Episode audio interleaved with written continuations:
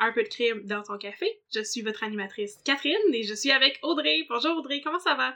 Ah, ça va très bien. Et toi, Catherine, comment ça va? Ça va bien parce que aujourd'hui, j'ai très très hâte d'entendre ton cas. Tu vas nous parler de l'histoire vraie, véritablement vraie de Pète et Répète, c'est ça? Oui, c'est la très vraie histoire de, de deux pêcheurs qui sont partis en bateau et euh, il y en a un qui est revenu sans l'autre. Donc, euh, on va probablement faire beaucoup de jokes de Pète et Répète euh, et on ne, Oui. on ne s'excuse pas. On ne s'excuse absolument pas parce que nous, ça nous fait vraiment beaucoup rire. Non, c'est ça. Moi, j'ai déjà très hâte. Alors, qu'est-ce qu'on boit aujourd'hui pendant qu'on écoute l'histoire de Pète et Répète?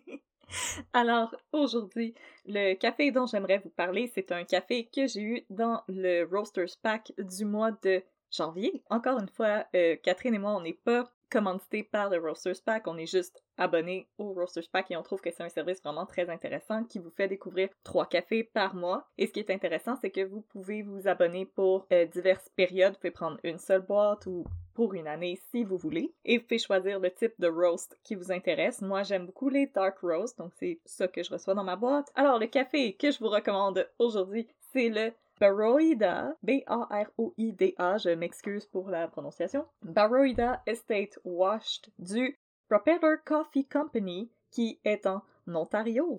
Et c'est un café que- qui m'a vraiment attiré quand j'ai ouvert la boîte parce que ça disait que les arômes, c'était des arômes de mangue, d'ananas Ouh! et de kiwi. Ouh. Et je me suis dit, c'est ces trois arômes auxquels je ne m'attends absolument pas dans un café. Oui! Peut-être pour un thé de chez David's Tea, Mhm. mais pas dans un café. Et c'est un café qu'on décrit comme de type bourbon, donc qui est un peu plus brun. Et je me suis dit, avant de le, le préparer, oh mon dieu, mais ça va être le, le café le plus acide que j'aurais jamais bu de mon existence. Mais finalement, non. C'est surprenamment, franchement doux euh, comme café. Et même, j'ai trouvé que en bouche, il y avait un côté un peu herbacé euh, qui me rappelait un peu le thé noir. Oh. Donc, euh, en bouche, c'est c'est moins épais qu'un café. Mhm. Je trouvais ça un peu plus euh, léger. Et euh, moi, je l'avais bu, euh, je l'ai bu une seule fois à date. Euh, dans le fond, les enveloppes que vous recevez, moi, je dirais que ça fait à peu près 4 tasses en moyenne. Je sais pas si c'est parce que je fais des petites tasses, mais moi, j'ai l'impression que 4 tasses, ce serait pas mal que ça vous donne. Euh, donc, à date, j'ai juste bu une tasse euh, après le souper et je trouvais que c'était un bon café de soirée, justement, parce que ça me faisait un petit peu penser à un thé, une tisane. Donc, c'est un bon café que je vous recommande. Donc, euh, je répète, c'est le Baroida Estate Washed du Propeller Coffee Yay! à Toronto, en Ontario. Yay! On est quasiment international. International Toronto. Alors, parle-nous de l'histoire de Pète et Répète. J'ai vraiment hâte d'apprendre la vraie histoire qui a inspiré cette chanson, cette comptine pour enfants que tout le monde connaît. Ça, c'est selon nous, par exemple. Ah non, que ouais, c'est- non, c'est ça, effectivement, c'est juste, c'est juste une théorie. Mais aujourd'hui, tu nous parles de, c'est ça, l'histoire de deux pêcheurs. Exactement. Donc, euh, le cas dont je vais vous parler aujourd'hui, c'est du meurtre de Jean-Baptiste Ouellette par Eugène Poitrebon. Le meurtre allégé, euh, allegedly. Mhm. on soupçonne que c'est Eugène Poitras qui aurait tué euh, Jean-Baptiste Ouellette, qui était un autre pêcheur à l'époque. Euh, c'est un cas qui, je pense, n'est pas très connu à l'extérieur de la Malbaie, ça s'est passé à la Malbaie, mais qui à la Malbaie est très connu parce que ça a la particularité en fait que à la Malbaie, il y a eu une seule pendaison et c'est Eugène Poitras. À la suite de son procès pour le meurtre de Jean-Baptiste Ouellette. Et euh, vous allez comprendre pourquoi c'est la seule pendaison qu'il y a eu à la Malbaie à la fin du cas, parce que ça s'est ça s'est très mal fini. Et aussi, euh, si on a des gens qui nous écoutent de la région de la Malbaie, premièrement, on vous salue. Et ensuite, J'aimerais m'excuser à l'avance s'il y a des faits que je dis qui sont peut-être pas tout à fait exacts. Les journaux à l'époque, euh, il n'y avait pas autant de- d'emphase mise sur l'exactitude, donc il y avait des informations qui changeaient beaucoup et euh, au final, euh, mes sources, c'est un patchwork d'articles qui sont parus dans des journaux comme La Patrie, Photopolis et Les Archives du Québec. Ah non, pas Photopolis? Oui, Photopolis! Wow! Euh, et voyons, un article sur les archives du Québec. Mhm. euh, sur le seul cas de la pendaison à la Malbaie. Et j'ai l'impression que c'est quelque chose qui a été un petit peu mythifié aussi à travers le temps, donc il y a des choses qui changeaient un petit peu. En tout cas, c'est c'est un petit peu particulier comme cas, j'ai vraiment fait de mon mieux. Si j'ai fait une erreur, c'est pas par manque de respect, c'est vraiment juste parce que c'est ce que j'ai lu dans un article, puis au final, je me suis fiée aux informations qui revenaient le plus souvent. Mhm. Et pour, euh, en quelque sorte, vérifier que mes informations étaient vraies, je me suis fiée au procès de Eugène Potra qui est publié, qui est disponible euh, à la bibliothèque de l'UQAM. C'était pas disponible à la, à la grande bibliothèque, c'est disponible à la bibliothèque de l'UQAM, donc c'est vraiment le, la transcription de son procès qui a eu lieu en 1869. Il tabarnouche, ça fait longtemps. Euh, oui, et euh, c'est- ce n'était pas une lecture euh, super euh, divertissante parce qu'il n'avait pas réécrit les questions des avocats. Oh wow! Alors, les témoignages, on aurait dit du, euh, du flow of consciousness. On aurait dit des gens qui parlaient tout seuls. Ok. Alors, c'était un petit peu nonsensical par moment, mais je vous jure, j'ai fait de mon mieux, j'ai fait vraiment beaucoup de recherches. Ça va être un cas assez court, mais qui m'a pris quand même beaucoup de recherches. Et j'espère que vous allez aimer ça. Yeah! Alors euh, voilà, c'est l'histoire du supposé meurtre de Jean-Baptiste Ouellette par Eugène Poitras dans la région Yes! de la Malbaie au 19e siècle. Alors Catherine, est-ce que tu es prête? J'arrête pas de faire des gestes avec mes mains, une chance que vous pouvez pas me voir.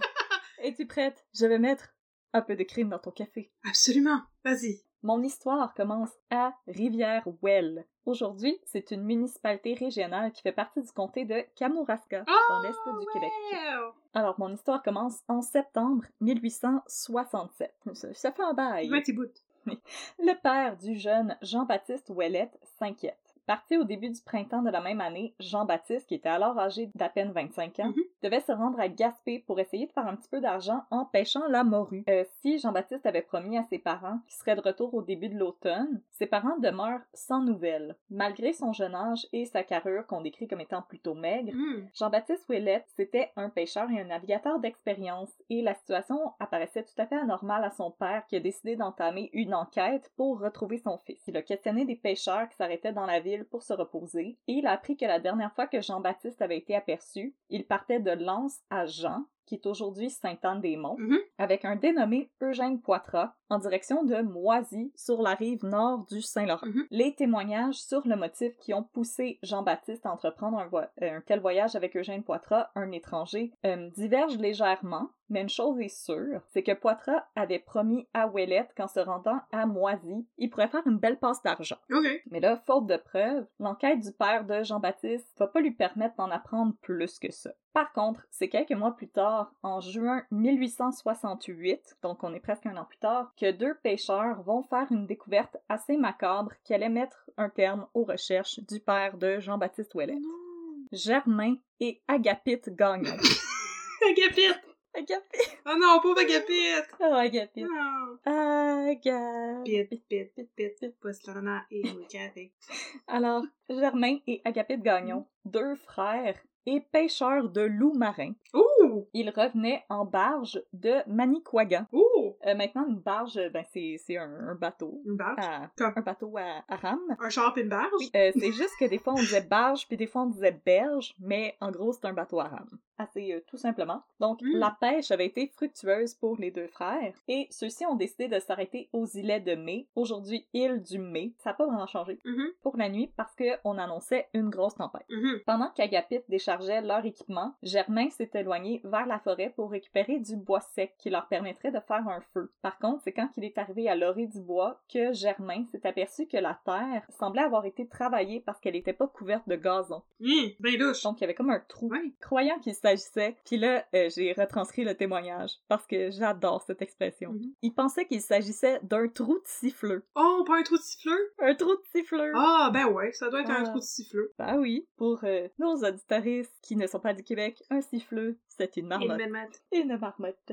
Il a appelé son frère Agapite pour qu'Agapite vienne confirmer que c'est un trou de siffleux. Mhm. Donc, Agapite vient rejoindre Germain en toute hâte, mais lui, il n'est pas convaincu qu'il s'agissait d'un terrier. En poursuivant leur examen, Germain a tapoté la terre battue avec son pied. Mhm. Les frères ont alors entendu un craquement sourd et une mauvaise odeur s'est répandue dans l'air. Oh, wesh! Agapit déclare à son frère Ah, c'est pas un trou de siffleux, mais je pense que c'est un cadavre qui a été enterré à la hâte. Eh mon dieu, il était, il était très connoisseur, euh, Agapite. Connaisseur Avec ses mains, Germain a continué de remuer la terre et a fini par découvrir un squelette humain qui était couché sur le côté. Wesh! vache! Voyant qu'il s'agissait bel et bien d'un cadavre humain, Agapite a ordonné à son frère de laisser le cadavre sur place et de retourner au campement. Ouais, on touche pas à ça, des cadavres, c'est sale. Ne touche pas à ça de plein de bactéries. Horrifiés par la découverte macabre, les deux frères se sont empressés de partir pour Moisy tôt le lendemain matin pour informer les autorités. Mhm. Dans son témoignage, Germain affirme qu'il a su tout de suite que la dépouille était celle d'une victime d'un meurtre crapuleux. Et puis là, je- j'ai réécrit son témoignage. Selon lui, il avait souvent découvert des cadavres. Mais c'est ça, j'allais dire, il avait dit qu'il il comprenait c'était quoi quand il y avait l'odeur pis tout, et donc ben louche, euh, Germain. Ouais, je suis comme, what the fuck, Germain, il dit pas ça à la police. Je suis habituée de voir des cadavres, j'en croise souvent. J'en ai découvert plusieurs des cadavres de crimes crapuleux. J'espère que tu sais, Germain, que le, le, le corrélateur dans toutes ces situations, c'est toi. C'est un peu louche. Euh, Germain dit qu'il est habitué de trouver des cadavres, Mhm. il est pas chanceux de même, Mhm. et que les cadavres qu'il découvrait d'habitude étaient accompagnés d'une marque quelconque qui indiquait qu'il s'agissait de la dépouille d'un bon chrétien. Donc, Ok. euh, il y avait... Il y avait souvent une, une croix de fortune Ah oui, ok. sur la tombe pour que la tombe soit marquée Mhm. et que, que ce soit un, un- un bon enterrement. Mhm. Donc, c'est ça, une croix. Et, mais là, cette dépouille-là, elle était dénuée de quelque marque que ce soit.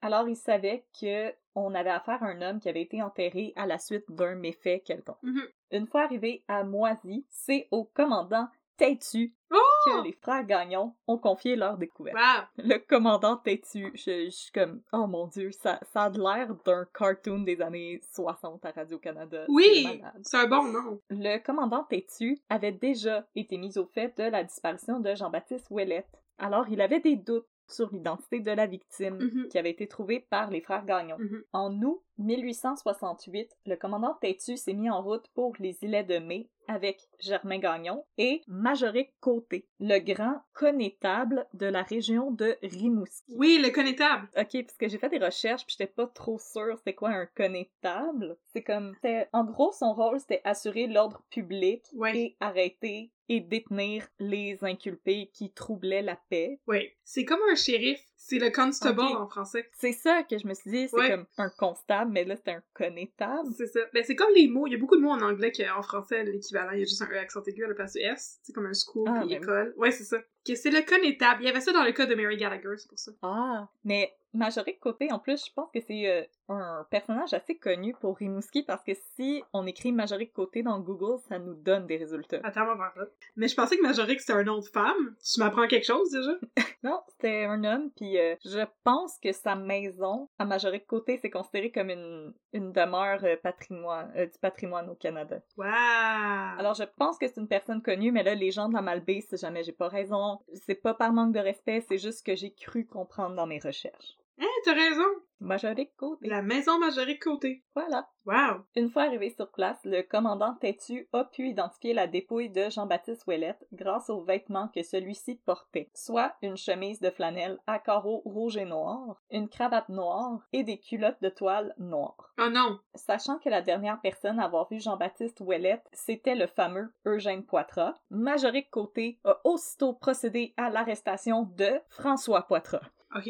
Whoops.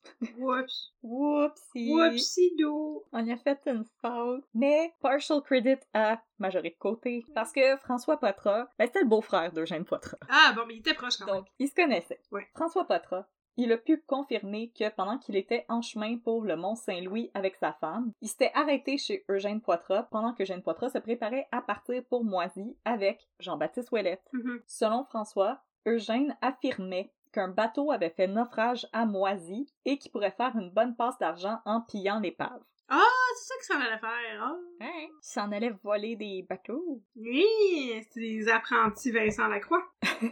Comme la petite sirène. Oh. François Poitras a aussi pu confirmer que les vêtements qui ont été retrouvés sur le cadavre aux îlets de mai, c'était ceux portés par Ouellette au moment de son départ avec Eugène Poitras. Mhm. En fait, celui-ci a même rapporté qu'en croisant Eugène Poitras à la suite du voyage qu'il avait entrepris avec Ouellette, Eugène Poitras lui avait déclaré que, et là j'ai juste retranscrit, Mhm. Eugène Poitras lui a dit Si, si je me claire de cette affaire-là, m'a te sacré une patarave qui m'a te collé au doigt et on va rire sur ce cadavre-là.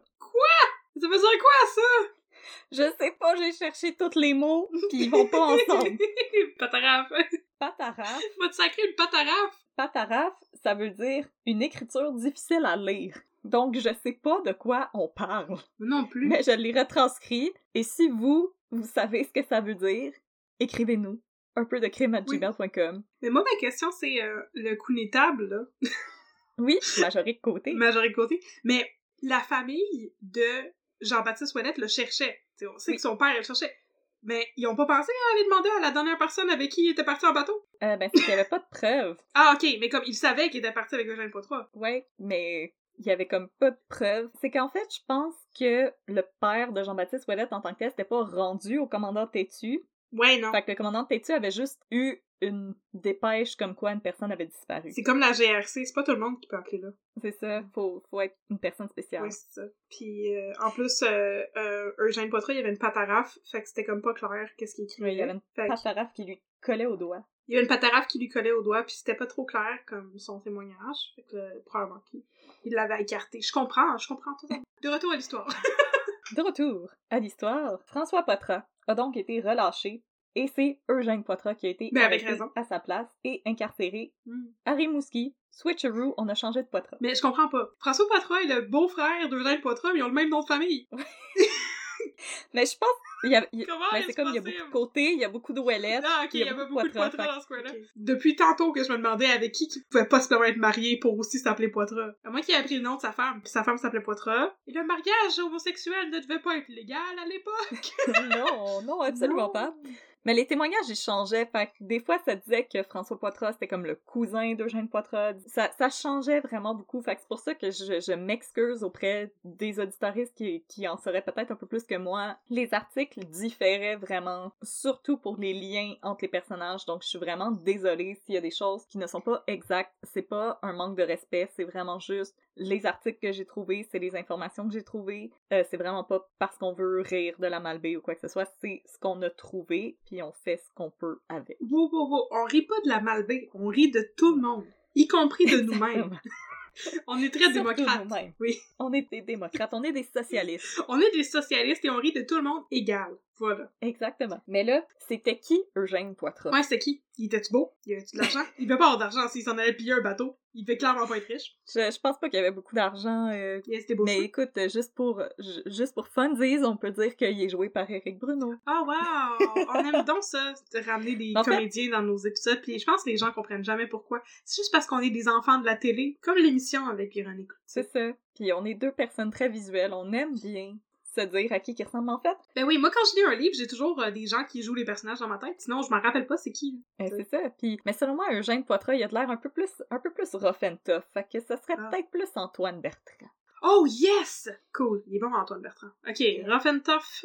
Rough and tough Eugène Poitras. Yeah, yeah. Fait que Jean-Baptiste Ouellette, ça pourrait être genre Éric Bruno. Ah ok, parfait. Mais là, selon un article de Hervé Lépine, paru dans le journal La Patrie, Oui, ah oui, oui. dimanche 1er janvier 1961, La Patrie, qui est un Mon journal qui avait été fondé par Honoré Beaugrand, Il me semble que oui. Oui, Honoré Beaugrand, qui a déjà écrit un magnifique article sur les femmes qui travaillent, c'était la fin de la civilisation. Je n'aime pas Honoré Beaugrand. Même s'il a bâti un métro, on l'aime pas. Non, puis c'est pas tant une belle station de Non, métro non vraiment plus, hein, on va se le dire. Selon un article de Hervé Lépine, paru dans le journal La Patrie, Eugène Poitras était, je cite, un pauvre type de peu d'intelligence et surtout de piètre éducation. Euh, ouch! Il était de stature.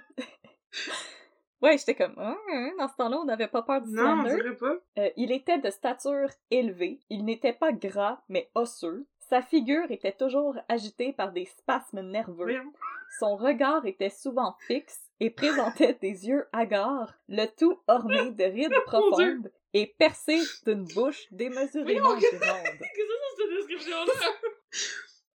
Un front bas et fuyant ne donnait rien de noble à cette figure peu attirante.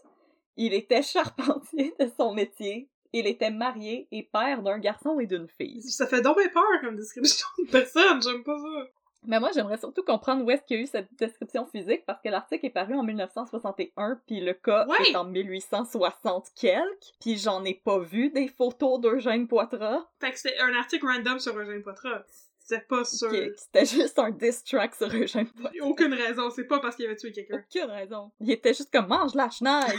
T'es mort, tu peux pas me poursuivre pour Slender. Ha ha ha ha. Je m'appelle Hervé Lépine. Mais il était pas mort encore. Oui, oui, oui. Ok. Le cas il est en 1867, Ok. puis là on est en Oh, 1961 quand excuse-moi, l'article je pensais paraît. que t'avais dit y a pas de 1861, c'était comme si c'était avant le meurtre. Ok, non. C'est juste un random diss C'était track. juste un Il est diss peut-être track. euh, il est peut-être meilleur pour fouiller des archives que nous autres. C'est peut-être ça l'affaire. Mais là, la première inca- incarcération de Eugène Poitras a été plutôt courte parce qu'on manquait de preuves. Ok, ouais. Euh, mais il a été arrêté une nouvelle fois au terme de l'enquête du coroner de la région Cool. sur le cadavre de Jean-Baptiste Ouellet. Cool. Cette fois-ci, Eugène Poitras a été transféré à la prison de la Malbaie pour y subir un procès devant jury. Nice. Là, une chose intéressante à savoir à propos du procès d'Eugène Poitras, c'est que toutes les preuves qui ont été réunies contre Eugène Poitras, elles sont circonstancielles. Oui. Donc, il n'y a aucune preuve tangible, il n'y a personne qui l'a vu attaquer Jean-Baptiste Ouellet. C'est vraiment juste des concours de circonstances par-dessus concours de circonstances, par-dessus concours de circonstances. Ouais, ouais, ouais, ouais. Et là, l'avocat de la couronne, Gédéon Ouimet, va affirmer dans son opening statement que les preuves circonstancielles, parfois, peuvent être plus convaincantes que les preuves directes. Après tout, la preuve directe directe n'est établie que sur le témoignage de deux ou trois personnes qui sont parfois guidées par la haine, la vengeance ou l'intérêt de cacher un crime qu'elles auraient peut-être elles-mêmes commis. Tum, Oui, on va, on va dire. Pour sa part, la preuve de circonstance est basée sur plusieurs faits affirmés chacun par des personnes différentes. Ok. Alors c'était le, le témoignage de Gédéon Ouimet que je vous ai retranscrit. Selon moi, c'est pas une bonne idée parce que les gens peuvent avoir vu la mauvaise chose, Mm. Ouais. peuvent se tromper. Donc, selon moi, pas de preuve tangible. C'est un petit peu intense pour condamner quelqu'un. Mais en même temps, c'est 1860, quelque chose. Fait que, euh, Exactement. empreinte digitale, pas tant. ADN, zéro. Balistique, même pas tant développé encore. Puis, anyway, il est pas mort par balle, fait que c'est pas une question de balistique. Mais euh, non, c'est ça. Mais tu sais, juste euh, pour le dire de même, là, euh, les preuves circonstancielles, c'est ça qui a fait qu'il y a quelqu'un qui est mort à Rock Forest quand il y a eu la descente au motel Châtillon. Et c'est pas super cool, Exactement. là, les preuves circonstancielles. Ça peut pas tout dire. Exactement, il y a euh, une certaine marge d'erreur quand on se fie seulement sur des preuves circonstancielles. Alors, on s'en souvient On si s'en euh, vous souvient. l'avez pas écouté encore, notre épisode de, de Rock Forêt disponible sur toutes nos plateformes et selon moi, un excellent épisode qui vaut définitivement la peine d'être écouté. Merci. Vous pouvez mettre celui-ci sur pause et revenir tantôt. Ça nous dérange pas, on le saura même pas. Ce qu'on ne sait pas ne peut pas nous faire de mal. Je vous jure qu'on n'est pas assise dans une branche à côté de chez vous présentement. Non. Non. Ok, fait que là, procès, ouais, c'est là, ça, ça regarde pas bien, là, pour un gène Ça regarde pas bien. Ok, Donc, on va regarder euh, certaines de ces preuves qui ont été réunies contre monsieur Eugène Poitras. ils sont partis en bateau ensemble. Ils sont partis en bateau, Ouais. puis il y en a un qui est pas revenu. Pète et répète, Répète, puis répète. voilà. Débutant le 14 juin 1869 et présidé par le juge David Roy, le procès s'est déroulé sur une période de 10 jours où vont s'enchaîner les témoignages de 24 témoins. Ouais. Parmi eux, on retrouve en plus de Germain Gagnon, François Poitras et Majoré de Côté. Mhm. Malheureusement, le commandant Tétu était décédé au moment du procès. Oh non, le commandant est tu Malheureusement. Ah, mais au moins, il y a encore le coup de table. on a encore le coup ni table. Au moins.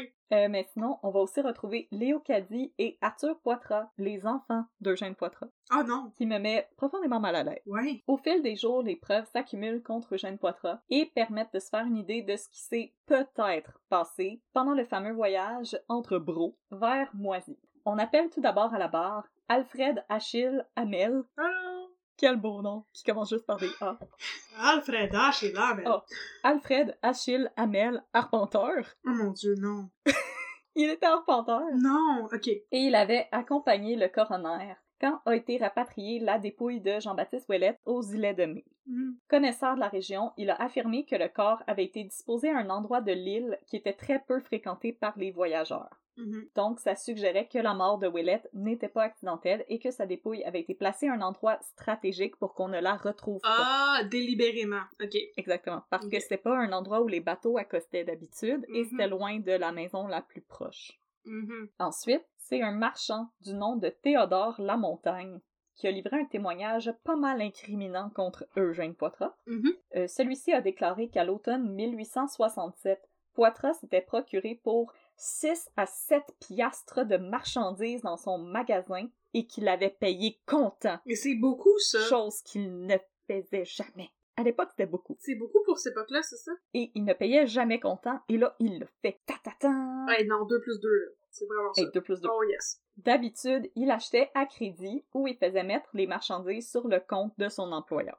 Nice. La Montagne déclare également avoir reçu une lettre signée de Jean-Baptiste Ouellette, navigateur, datée du 12 juin 1868 en provenance du mont Saint-Louis. OK.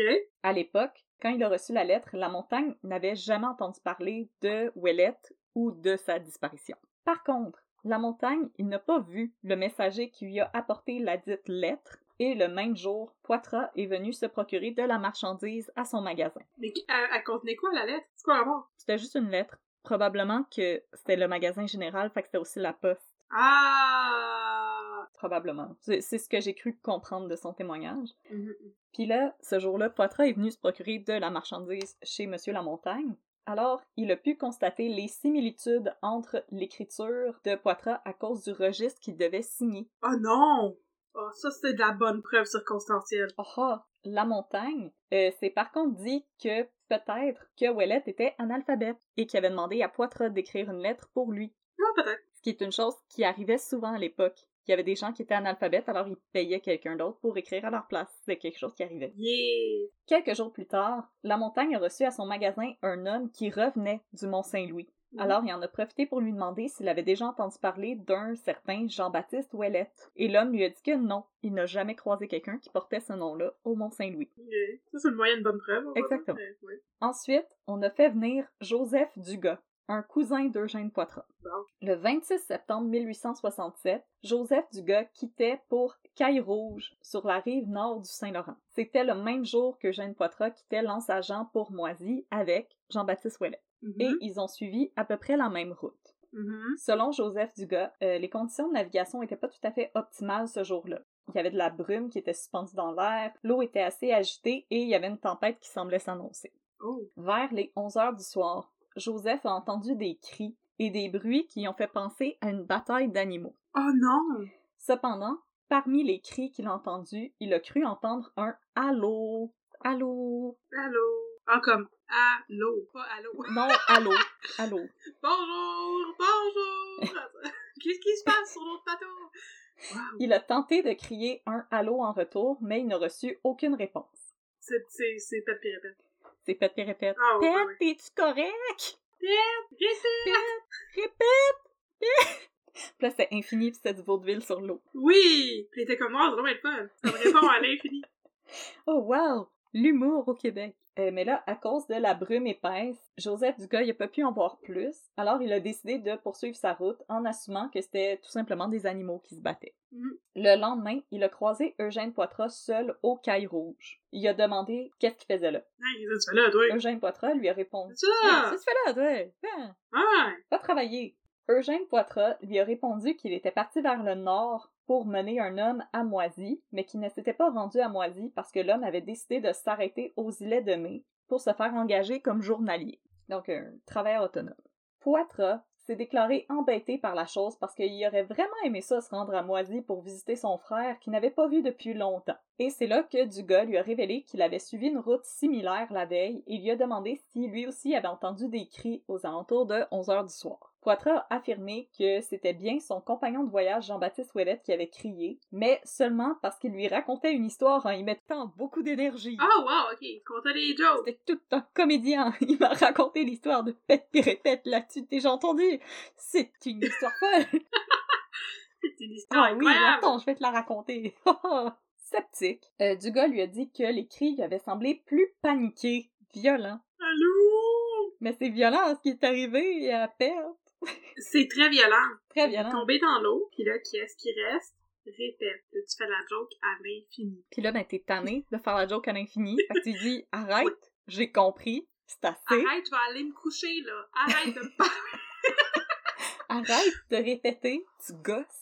Ouais. Alors, Eugène Poitras lui a répondu que Ouellet était angoissé par la tempête qui s'annonçait et qu'une dispute a éclaté entre eux parce que Ouellet exigeait qu'ils accostent pour la nuit, question d'attendre que la tempête se dissipe.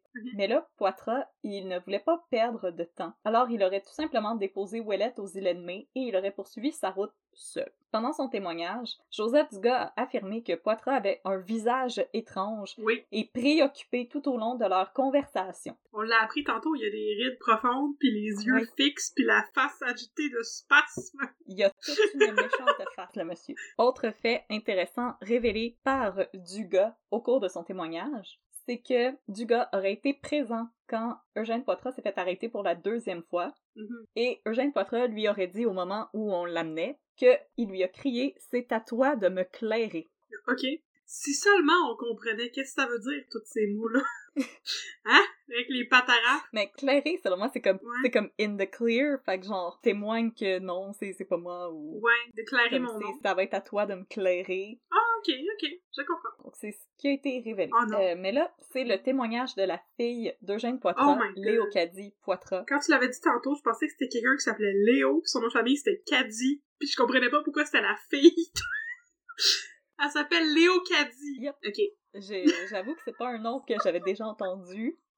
Donc, Léocadie Poitras, Mm-hmm. son témoignage va nous donner une meilleure idée de ce qui aurait pu se passer. Mhm. Arrêtée à Lens-Agent pour se reposer avant d'entreprendre son voyage de retour vers Rivière-Ouelle, Jean-Baptiste Ouellette était resté quelques jours au domicile des Poitras. Ouellette, euh, il n'avait pas fait beaucoup d'argent en pêchant cet été-là, mais il était parvenu à compenser en transportant des voyageurs américains à bord de sa barge. Oh!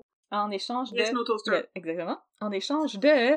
Une piastre par personne. C'est bon, ça? C'est un bon deal, c'est un bon deal. Mhm, mhm. Il avait avec lui une malle contenant des habits, un fusil de chasse, une bible, des chaussettes de laine, du tissu et des bottes neuves. Euh, C'est toutes des essentiels. C'est c'est quand même... euh, il voyageait pas léger, euh, Jean-Baptiste Ouellette. Non. Selon Léo Caddy, tout au long du séjour de Ouellette, Poitras a essayé de le convaincre de l'accompagner à Rivière au Castor pour voir une mine d'or. Un peu sketch, euh, Jacques Poitras, là. Ouais, il y a de l'air de... OK. Il y a de l'air de quelqu'un qui a toujours des plans un peu weird. Là, on a des plans un peu bizarres. Oui! Mais attends, on va aller voir une mine. Mais attends, mets-toi Oui. mets-toi en dessous de, de Oui. cette euh, encre que j'ai mis en équilibre contre une porte. euh. Ouais, t'as parti d'aller voir là-bas, il y a comme un- Ah, va dans une mine. va là où est-ce que personne te voit, là. Peux-tu tenir euh, ce couteau? Peux-tu bien mettre tes empreintes digitales sur ce couteau, Mhm. s'il te plaît? Merci! Ouellette a refusé d'accompagner Poitras à la mine d'or parce qu'il lui a dit que de toute façon, deux hommes, tout seuls, pourraient pas voler grand-chose dans une mine d'or. Non, pis il a dit qu'il s'en foutait. Puis Ça je m'en... m'intéresse pas. Ah, on me C'est- signale c'est que ça. c'est quelque chose dont je me calais. Ah, ah, non. Ouais. Poitras aurait alors changé de tactique et a offert à Ouellette de plutôt se rendre à Moisy pour dérober un coffre-fort. Fait que c'est ça qu'il s'en allait faire, peut-être. Ouais, peut-être, Ok. Ben apparemment. Euh, selon lui, la tâche serait aisée parce que le coffre-fort était à l'abandon. Ouellette était hésitant parce qu'avec l'approche du froid, le voyage de retour à Rivière-Ouelle à bord de sa vieille barge euh, s'annonçait pas mal Ben oui, compliqué. pis parce que c'est un plan un peu niaiseux d'aller voler un coffre-fort. C'est le fun qui est à l'abandon, mais comment tu fais pour l'ouvrir? Ah ouais, t'as-tu la combinaison?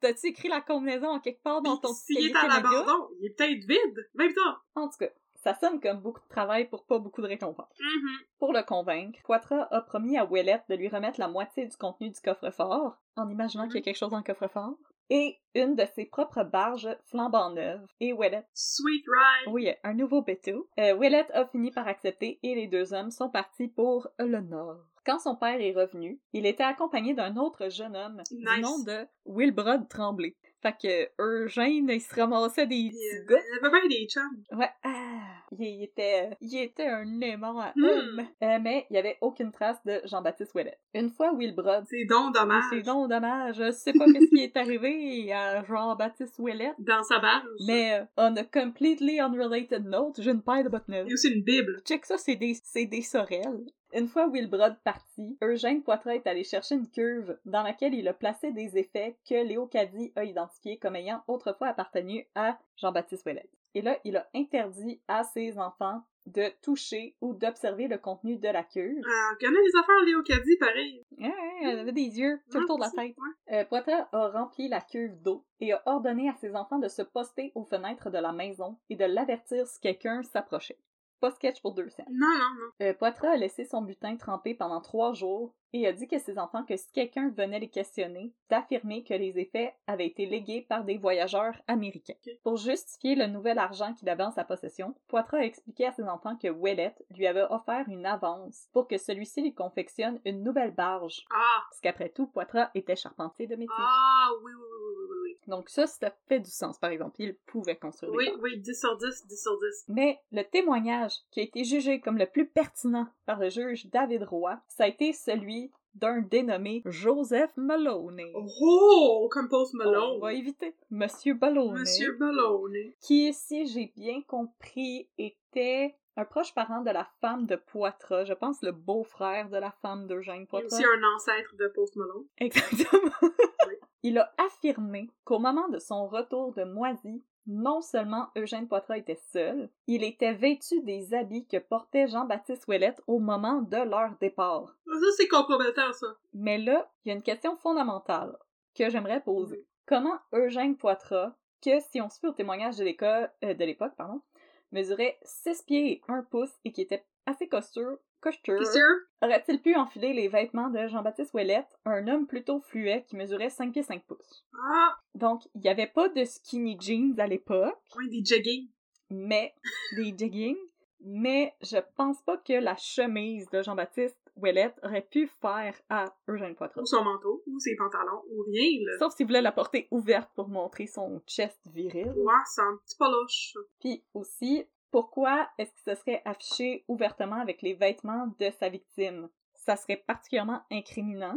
Puis dans le rapport de cours, il y a personne qui a jugé que c'était utile de poser des questions à Maloney là-dessus. Ouais. Puis aussi, ce que je comprends pas, c'est que les gens disent qu'ils ont trouvé Jean-Baptiste Ouellette avec une chemise, une cravate puis des culottes. Puis là, ce monsieur-là dit que Eugène Poitras est arrivé avec la chemise, les culottes puis la cravate. Ok. Fait que ça fait pas de sens. Non, non, Il effectivement. était, selon moi, ce n'est pas un bon témoignage et ça sonne plus comme euh, quelqu'un qui voulait se débarrasser de quelqu'un.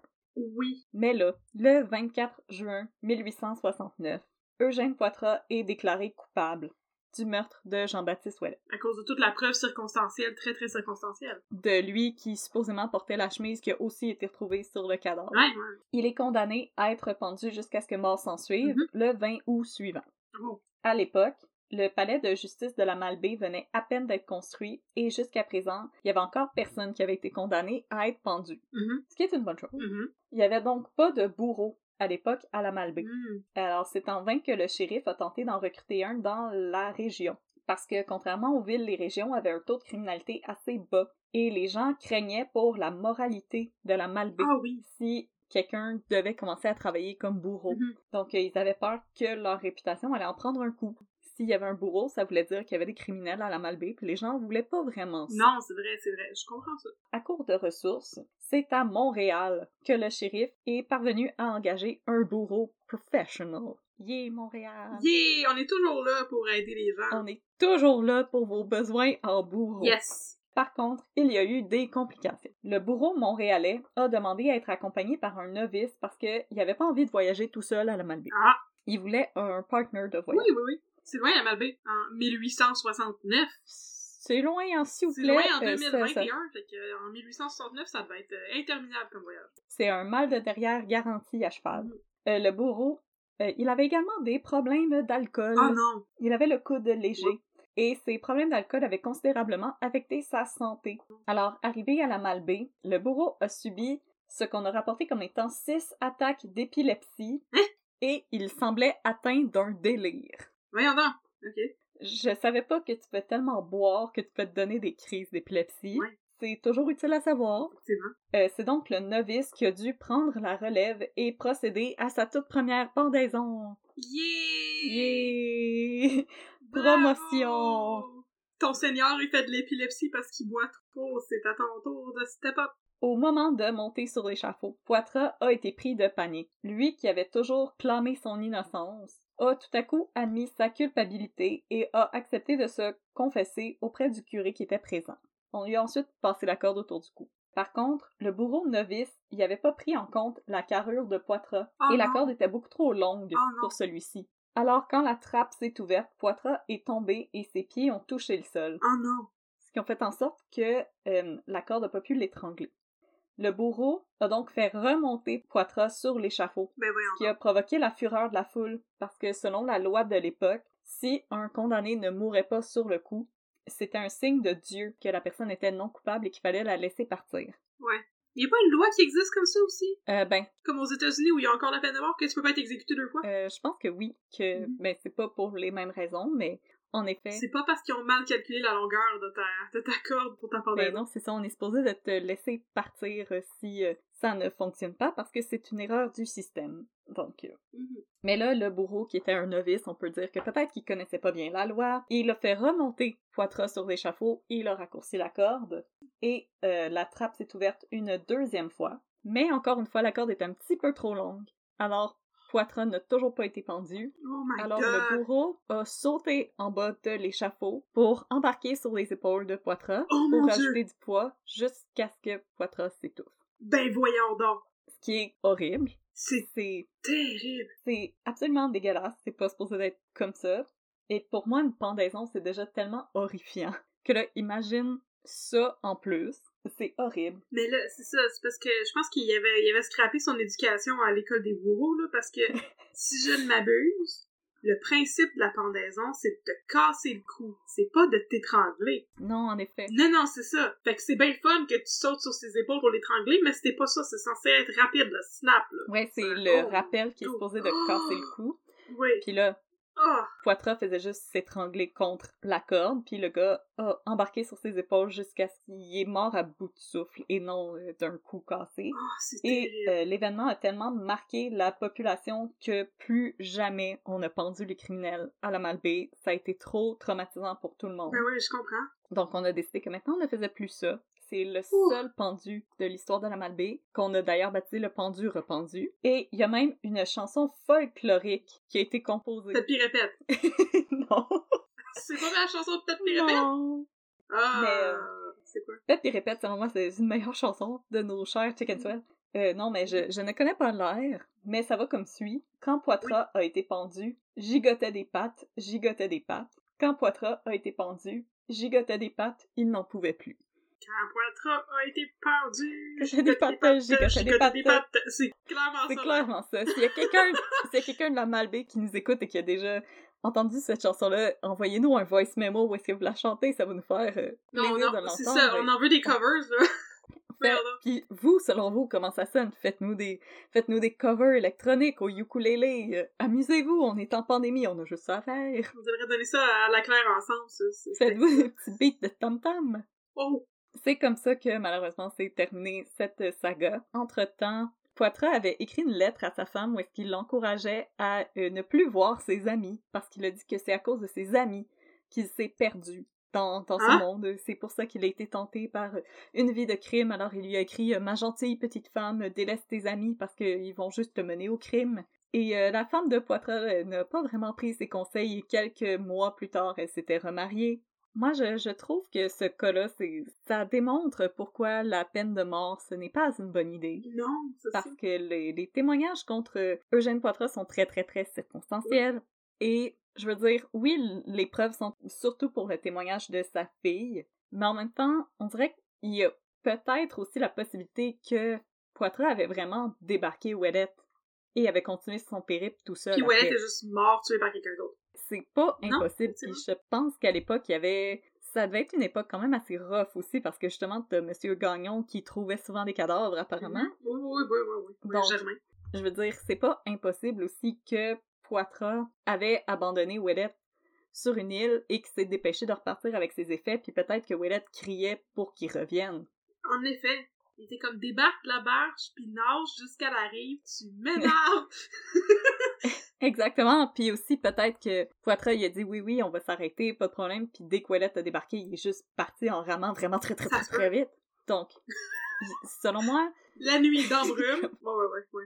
oui, il y a des preuves accablantes, mais en même temps, on n'est pas sûr à 100%, puis pendre quelqu'un quand t'es pas sûr à 100%, mauvaise idée. Et euh, je suis vraiment contente qu'au Canada, on n'a plus la peine de mort, parce que, honnêtement, dans ce cas-là, il manquait vraiment des morceaux, il y avait des choses qui étaient pas très claires. Donc, je trouve qu'on était un petit peu trop loin. Et euh, je sais pas, je trouvais ça intéressant comme cas, justement, parce que c'était tellement juste des preuves circonstancielles, puis en même temps, il y avait quelque chose d'un petit peu étrange. On va aller voler un coffre-fort. Pourquoi tu sais qu'il y a un coffre-fort? Ouais. Comme, c'est quoi cette histoire-là? Donc, euh, je, je trouvais ça intéressant comme cas, et j'espère que les gens de la Malbaie euh, vont avoir trouvé que j'ai fait un bon Ben, travail. ben oui, moi je trouve que t'as fait un très bon travail, c'est très intéressant. Ah. Puis, tu sais, nous, on, on sait bien, à un peu de crime, on aime beaucoup les beaux noms. Et euh, moi, je veux juste dire pour, euh, pour l'anecdote que je viens de chercher Eugène Poitras sur Google et que sa femme s'appelait Exoré Dugas. Oh. Oui. Et je- Puis là, apparemment, sur le site de généalogie.ca, je pourrais suivre la généalogie de la famille de Eugène Poitras. Il y avait Léo Caddy aussi, j'ai pas checké avec qui qu'elle s'était mariée, mais oui, sa femme s'appelait Exoré. oh mon C'est dieu. ça. C'est comme un exode, C'est- mais... C'est un beau nom spécial. Fait que oui, merci beaucoup Audrey pour cette histoire old timey plaisir. crime euh, qui- dont on euh, dont on ne connaît pas vraiment les véritables conclusions parce qu'en effet c'était pas mal circonstanciel puis euh, il y aurait pu y arriver une petite padotte. Ben oui, Mais on peut avoir envie de, de chanter Pète puis répète. ou la chanson sur Poitras dont on ne connaît pas l'air. Gigoter les pattes, hey, c'est bon, bon. Gigotais les pattes, gigotais les pattes. Mais euh, je sais pas, moi, en, en travaillant sur ce cas-là, j'avais, je- ça m'a donné le goût d'écouter euh, les premiers albums de Nick Cave. Puis là, je sais que Catherine, tu vas me dire, Audrey, quand est-ce que t'as pas envie En d'écouter du effet. Nick Cave? Et je vais te répondre, Where is the light? Alors, merci beaucoup à tout le monde d'avoir été avec nous pour écouter cette histoire de crime et de Nick Cave. Alors, on vous invite à nous écrire si vous avez des commentaires, si vous voulez nous conseiller des cas, vous pouvez nous rejoindre à l'adresse un peu de crime gmail.com.